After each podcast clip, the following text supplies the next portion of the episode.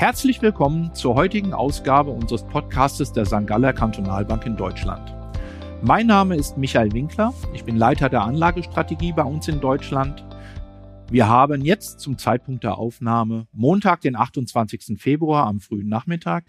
Und ich begrüße als meinen Gesprächspartner, und darüber freue ich mich wirklich sehr, Dr. Thomas Stucki, unseren Chefanlagenstrategen aus der Schweiz. Hallo Thomas, grüße dich. Hallo Michael, guten Tag. Wir haben in den letzten Tagen unsere Kunden in Deutschland ja schon sehr ausführlich über die aktuelle Marktsituation und die Geschehnisse informiert.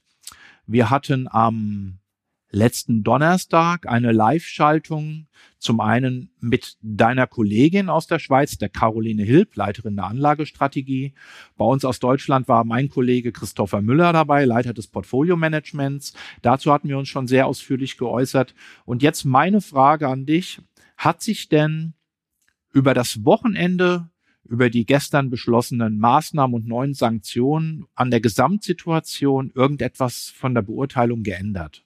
Ja, von der Beurteilung verändert nicht, aber die Maßnahmen wurden natürlich massiv verschärft, insbesondere was äh, den Zugang äh, russischer Banken äh, zum Kapitalmarkt betrifft. Und der Hauptunterschied ist ja, dass man übers Wochenende auch beschlossen hat, dass die, die Bank of Russia, also die russische Zentralbank, eigentlich von dem, vom westlichen Kapitalmarkt ausgeschlossen wird und das hat dann natürlich schon schwerwiegende Konsequenzen, wie man heute auch an der Entwicklung des Rubelpreises, der ja massiv eingebrochen ist, bis zu 30 Prozent äh, feststellen kann, weil das ist dann schon eine Maßnahme, die wirklich aufs Herz der russischen Wirtschaft zielt. Wie würdest du denn die Auswirkungen auf unser Finanzsystem und damit dann als Folge davon auf die Kapitalmärkte beurteilen? Ja, das ist aus heutiger Sicht noch schwierig zu sagen, oder was jetzt passieren wird. Äh, man hat immer gesagt, ja, die, Russland ist eigentlich relativ sicher, weil die russische Zentralbank ja in den letzten Jahren massiv Devisenreserven und Goldreserven angehäuft hat. Äh, das, sie hatte die von etwa 400 Milliarden US-Dollar auf über 600 Milliarden US-Dollar angehäuft. Das, damit gehört sie eigentlich zu den Ländern mit den vielen oder fast den meisten Reserven. Äh, aber durch das, dass das Geld ist ja nicht in Russland, sondern das Geld der russischen Zentralbank ist zum großen Teil in Euro angelegt, ist also irgendwo bei der Bundesbank oder sonst wo in der Eurozone oder ist in US-Dollar angelegt, also ist es in den USA. Auch das Gold wird in Dollar gehandelt. Eigentlich nur zehn Prozent der Reserven werden in Renminbi, den chinesischen Währung gehandelt. Und durch das, dass jetzt blockiert ist, kann sie den Rubel nicht mehr stützen. Äh, entsprechend ist der Rubel massiv eingebrochen. Sie musste die Zinsen von 9 auf 20 Prozent erhöhen. Und das wird vor allem die russischen Banken an den Rand des Ruins äh, treiben, insbesondere natürlich die europäischen Ableger. Man konnte ja heute schon hören, dass Sperrbank Europa Kurs kurz vor dem Konkurs steht. Äh, das ist die eine Seite. Jetzt kommt ja kommen natürlich, was sind die Folgen daraus, oder? Äh, die Folgen daraus, äh, es wird diese russischen Banken, aber vielleicht auch andere russischen Firmen werden Mühe haben, ihre Verpflichtungen im Westen nachzukommen, sprich Rentenpapiere, die verfallen, Kredite, die verfallen.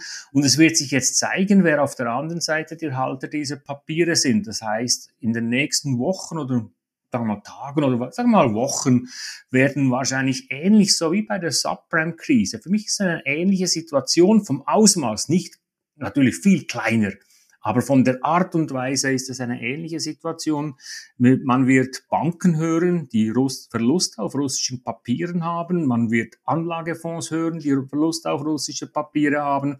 Wo die auftauchen, weiß man heute nicht, oder? Es gibt zwar Schätzungen, sind es italienische Banken, französische, deutsche, äh, wer auch immer. Und das wird, das wird das Ganze in den nächsten Wochen recht schwierig machen. Ich gehe nicht davon aus, dass es ähnliche Konsequenzen hat wie 2008, aber von der, von der Charakteristik her dürfte es etwa in etwa ähnlich sein. Also es sind schon die Maßnahmen, die jetzt getroffen wurden übers Wochenende, die werden schon Auswirkungen haben aufs Finanzsystem und die Finanzmärkte. Kamen diese Maßnahmen für dich denn jetzt überraschend, nachdem man ja eigentlich letzten Donnerstag und Freitag schon Sanktionen verhängt hatte, dass man jetzt in der Form nochmal nachgelegt hat am Sonntag? Äh, was sicher überraschend kam, dass man schon jetzt nachgelegt hat, oder? Äh, und das hängt natürlich sehr viel mit Deutschland zusammen. Deutschland hat sich ja vorher ge eigentlich gegen diese Maßnahmen gewehrt, eben die An das, das Stoppen von, vom Zahlungsverkehr. Was mich schon überrascht hat, ist, dass man auch auf die Zentralbank losgeht dass man auf die Geschäftsbanken losgeht und die versucht abzukoppeln, das war vorher schon klar. Äh, aber dass man auch die Zentralbank wirklich jetzt äh, eigentlich gleichsetzt den Geschäftsbanken und auch sie aus dem Kapitalmarkt rausnimmt, das ist schon sehr, sehr überraschend und ist vor allem auch sehr ungewöhnlich, oder? Äh, wie du weißt, Michael, ich habe ja mal bei der Schweizerischen Nationalbank gearbeitet. Dort hat man, war das auch immer ein Thema, wobei ich immer dem klar war oder wir immer der Meinung waren, äh, dass insbesondere die, dass die Zentralbank geschützt ist, dass man, dass man nicht Gelder der Zentralbank einfriert. Und das ist jetzt äh, anders hier in dieser Situation. Man hat das getan. Man, man friert auch die, die Gelder der, der Zentralbank ein. Und damit multipliziert man natürlich die Wirkung der, der Sanktionen. So wie ich das verstanden habe, ist das historisch ähm, sogar einmalig, dass ähm, ein Mitglied aus den G20 in dieser Art und Weise sanktioniert wird. Das ist richtig, oder? Das ist richtig so. Das, das hat man bisher eigentlich nicht gekannt und man ist immer davon ausgegangen, zumindest damals bei mir, bei der Nationalbank ist man immer davon ausgegangen, dass das nicht gemacht wird. Okay, Neuland ist natürlich immer ungewiss Ungewiss bedeutet dann auch, das ist jetzt eine sehr schwierige Frage, aber dass dann also diese drastische Art der, der finanziellen, der wirtschaftlichen Maßnahme, ähm, kann das ähm, bei Herrn Putin dann ähm, ja gefährliche militärische Reaktionen auslösen? Als, als Art, ich will nicht sagen Trotzreaktion, aber. Gut, das weiß ich nicht, oder? Was es sicher, was sicher passieren wird, ist, äh, ist, dass natürlich die Belastung der russischen Bevölkerung jetzt doch direkt wird, oder? Ich meine, wenn du einfach Sanktionen machst, dass du einzelne Personen sanktionierst und deren Vermögen einfrierst, oder wenn die Sanktionen, die darauf hinzielen, dass der Technologietransfer unterbunden wird, da werden einzelne Personen oder einzelne Firmen direkt betroffen mit den Sanktionen, die jetzt angedacht sind, äh, wird natürlich mal die Breite der Bevölkerung äh, ins Visier genommen. Was das dann innerhalb der, der Sowjetunion für Reaktionen auslöst, äh, das ist aus heutiger Sicht oder vor allem aus meiner Sicht, kann ich das nicht sagen, oder? Äh, da, da muss man schauen, was passiert in den nächsten Tagen, oder? Hast du denn aber das Gefühl, dass in der, der politischen Großwetterlage also losgelöst von den tagesaktuellen Meldungen. Und dann kommen wir dann auch gleich eben zu dem Thema Anlagestrategie und auch Portfoliopositionierung, dass sich ähm, dieses Thema Globalisierung also dann inzwischen längst verabschiedet hat und wir noch viel stärker auf eine ja, mögliche Blockbildung, also Europa und USA, also der Westen auf der einen Seite und auf der anderen Seite eventuell Russland und China als der andere Block ähm, dagegen stehen? Nein, das glaube ich nicht, oder? Äh, vielleicht politisch schon, aber es ist ja nichts Neues. Aber wirtschaftlich sind die Verflechtungen ja so groß mittlerweile. Das kann nicht funktionieren und das wird, da wird man sich auch nicht auseinander dividieren wieder, wenn man schaut. Gerade die, wirtschaftlichen Verflechtungen Europa, China die, auch, meine, auch die Bemühungen der Chinesen mit der neuen Seidenstraße natürlich eine Alternative zu den USA in Europa zu finden. Äh, von daher, äh, dass das das Rad der Globalisierung wird sich nicht umdrehen lassen und wird auch nicht umgedreht werden, äh, weil das ist schon zu eng miteinander verflochten.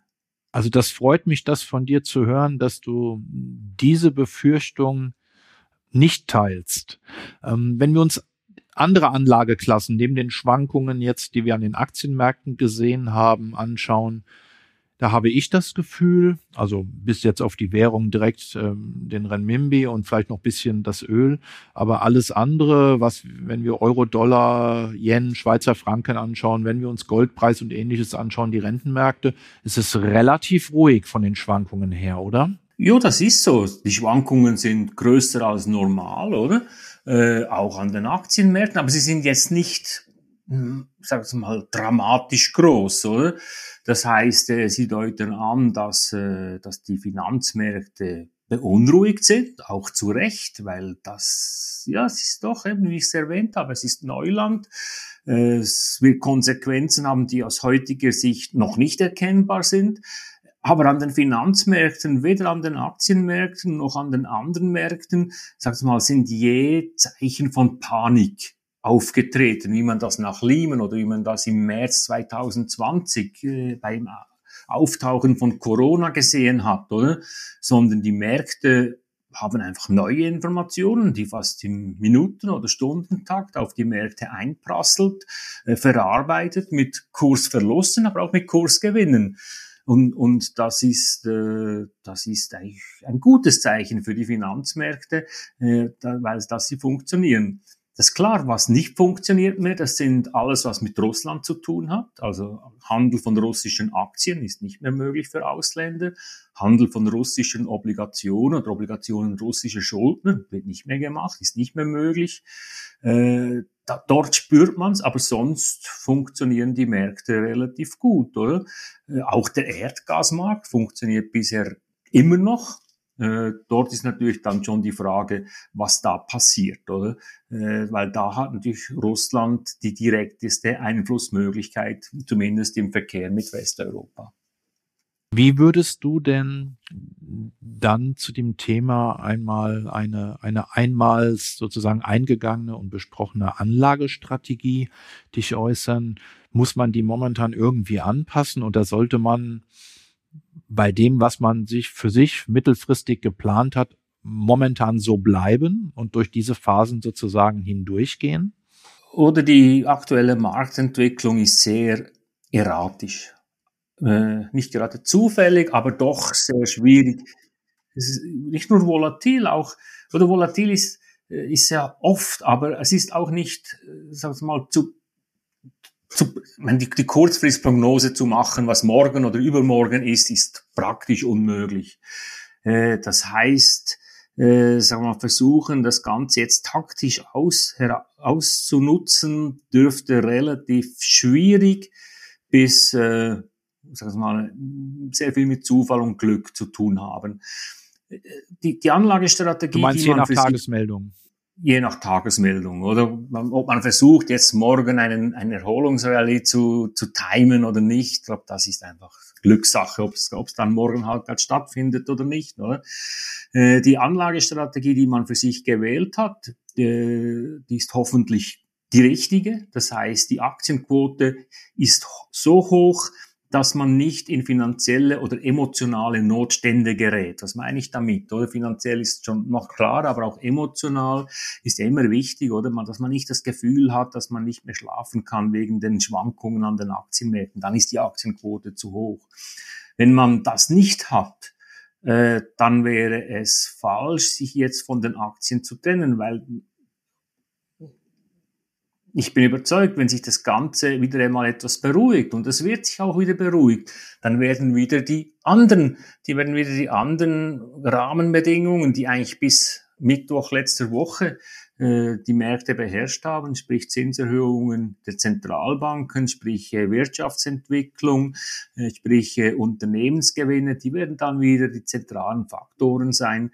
Und dann sind die Aussichten für die, und bei diesen Faktoren, trotz Zinserhöhungen der Zentralbanken, die anstehen, sind die Aussichten für die Aktien dank der anhaltend guten Wirtschaft, Weltwirtschaft, die Sanktionen gegen Russland werden die Welt, Weltwirtschaft nicht in der Breite arg belasten. Sie werden einzelne Firmen belasten, sie werden einzelne Sektoren belasten, sie werden die Eurozone und auch Deutschland stärker belasten als jetzt beispielsweise die Schweiz oder die USA, äh, aber sie werden die Weltwirtschaft nicht in eine Rezession treiben und daher macht es Sinn, bei den Aktien zu bleiben. Du hast gerade sehr schön ähm, die unterschiedlichen Regionen angesprochen, Europa, Schweiz, USA. Würdest du denn von der geografischen Aufteilung in deinem Portfolio von den Gewichtungen etwas verändern oder verschieben wollen? Also in Richtung zum Beispiel der dann eventuell sichereren Häfen Schweiz und USA und etwas weniger in Europa, die sehr stark direkt davon betroffen sind? Oder glaubst du, die Auswirkungen sind nicht groß genug? Also Europa, Europa ist natürlich sicherlich am direktesten betroffen. Einerseits natürlich aufgrund der Nähe und der, der Verflechtung, insbesondere natürlich der Abhängigkeit vom russischen Erdgas, äh, aber auch von der Charakteristik des, äh, des Aktienmarktes. Er ist industrielastiger, er ist zyklischer. Da hat man jetzt in den Tagen gesehen, der Schweizer Markt mit dem großen Gewicht der defensiven Pharma- und Nahrungsmittelwerte hält sich natürlich relativ gut. Äh, der amerikanische Markt, dort ist einfach die Frage, wie sich Technologieaktien bewegen. Äh, ich bin der Meinung, die sind relativ stark zurückgekommen. Also ich ziehe sicherlich äh, USA und Schweiz, Europa momentan vor. Hängt auch mit der Währung zusammen. der Euro ist natürlich auch unter Druck, oder? Und ähm, neben der regionalen Aufteilung Gibt es denn für dich auch, was das Thema Branchen und Sektoren angeht, aufgrund dieser eventuell neuen Situation auch dann Gewinner, die du bevorzugen würdest? Also ich denke jetzt daran, ähm, dass ähm, Deutschland und die EU die Energiewende, sprich die mögliche energetische Unabhängigkeit von Russland noch viel besser hinzubekommen, stärker gewichten würdest. Also sind wir wieder bei erneuerbaren Energien, weil man sieht ja seit zwei, drei Tagen an, an den Aktienmärkten äh, schon eine gewisse Richtung von Sektoren, die scheinbar zu bevorzugen sind und Sektoren, die tendenziell stärker leiden. Ja, aber da wäre da wäre ich natürlich vorsichtig, weil das ist jetzt ein, ein Momentaufnahme, oder? Äh, da, ich glaube, es ist viel wichtiger als den, die, den Sektor jetzt äh, hoch oder runter zu jubeln, ist schon, dass man darauf achtet, dass die Unternehmen qualitativ gut sind. Äh, ich habe auch das wirklich auf der Unternehmensseite solide Bilanz, gutes Geschäftsmodell, äh, gute Marktsituation. Das ist, das wird wichtiger sein. Die Qualität der Unternehmen wird wichtiger sein als die Branche. Wenn man jetzt versucht, noch in diese erneuerbaren Energien oder auch in andere Sektoren, die man jetzt scheinbar hochgejubelt werden oder davon profitieren, da muss man vorsichtig sein, weil, oder eines darf man nicht vergessen, die wirtschaftlichen Prozesse dauern sehr, sehr lange, auch wenn man jetzt sagt, ja gut, wir wollen vom Erdgas wegkommen zu Flüssigerdgas oder zu erneuerbaren Energien. Wegen dem werden die Windräder, Sonnenkollektoren und Hafenterminals nicht schneller gebaut. Also die stehen nicht am nächsten Montag da. Äh, sondern das wird ein, etwas sein, das jetzt äh, über die nächsten Jahre passiert. Und da, da lohnt es sich dann nicht, irgendwelchen Hypes nachzurennen. Eine Abschlussfrage hätte ich gerne noch an dich, Thomas. Ähm, du kennst ja bestimmt auch ähm, diese statistische Auswertung immer im Zusammenhang mit diesen Krisen oder Kriegsausbrüchen dass Aktienmärkte dazu tendieren, bis zu einem Ausbruch des gewaltsamen Konfliktes eher schwach zu tendieren und in dem Moment sozusagen, wenn die Kanonen donnern, ähm, dass man zu dem Zeitpunkt schon im Bereich etwa seines Tiefpunktes an den Märkten ist und die Märkte, weil sie sehr schnell in der Informationsverarbeitung sind und nach vorne schauen und die Ungewissheit genommen wurde, dann tendenziell sogar eher positiver tendieren. Also wenn ich das jetzt für den DAX formuliere, ähm, wir waren ja in den letzten Wochen eigentlich immer in dem Bereich zwischen 15 und 16.000 Punkten und wir hatten gerade am Donnerstag ähm, mit, mit dem Überfall und dem Kriegsausbruch, also Tiefstwerte von knapp unter 14.000 Punkten.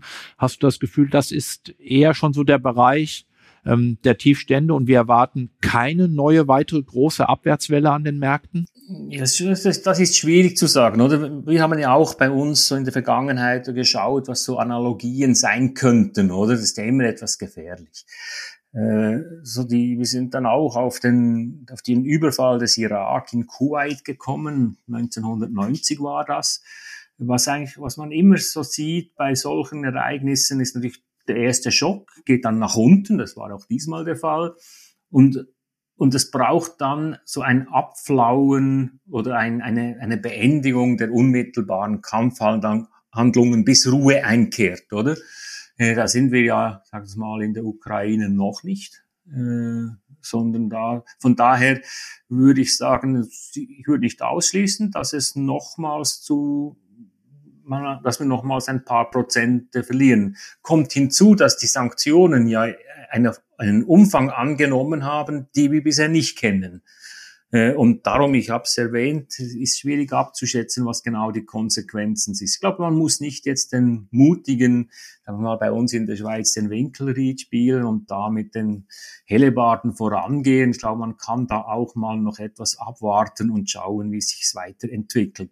Aber du hast recht, Michael, äh, die Märkte erholen sich dann, wenn sich eine, sag's mal, eine, eine Beruhigung oder auch oder, oder auch absehbar, absehen lässt. Beispielsweise, es war im Golfkrieg so, mit dem Einmarsch der Amerikaner dann in Kuwait und der Sicherstellung der Erdölversorgung, das war ja damals das große Thema, auch Energieversorgung, äh, haben die Aktienmärkte dann sehr stark wieder reagiert und sind relativ rasch wieder auf den alten Niveaus zurückkommen. Ich bin überzeugt, das wird auch jetzt passieren. Äh, ob man jetzt schon einsteigen muss, äh, ich glaube, da kann man sich noch ein paar Tage Zeit lassen. Aber zumindest sollte man auch nicht einfach alles glattstellen und in Panik verkaufen, wenn ich das jetzt so richtig verstanden habe. Aber ich glaube, das äh, würde man bereuen. Das glaube ich auch. Ja, prima. Das wird unsere Zuhörerinnen und Zuhörer auf jeden Fall beruhigen. Vielen lieben Dank, Thomas. Hat mich wieder sehr gefreut. Danke für deine aktuelle Einschätzung, dass du so kurzfristig Zeit hattest. Und wir werden uns demnächst bestimmt wieder einmal hören. Vielen, vielen Dank. Gern geschehen, Michael. Schönen Nachmittag noch. Ja, liebe Zuhörerinnen und Zuhörer, das war er wieder, die heutige Ausgabe unseres Podcaster St. Galler Kantonalbank in Deutschland. Ich hoffe, es hat Ihnen wieder Spaß gemacht. Sie haben einige Informationen mitnehmen können, sind aktuell informiert und wir freuen uns, Sie in den nächsten Folgen auch wieder unterhalten zu können. Vielen Dank. Michael Winkler, Leiter der Anlagestrategie in Deutschland der St. Galler Kantonalbank. Auf Wiederhören.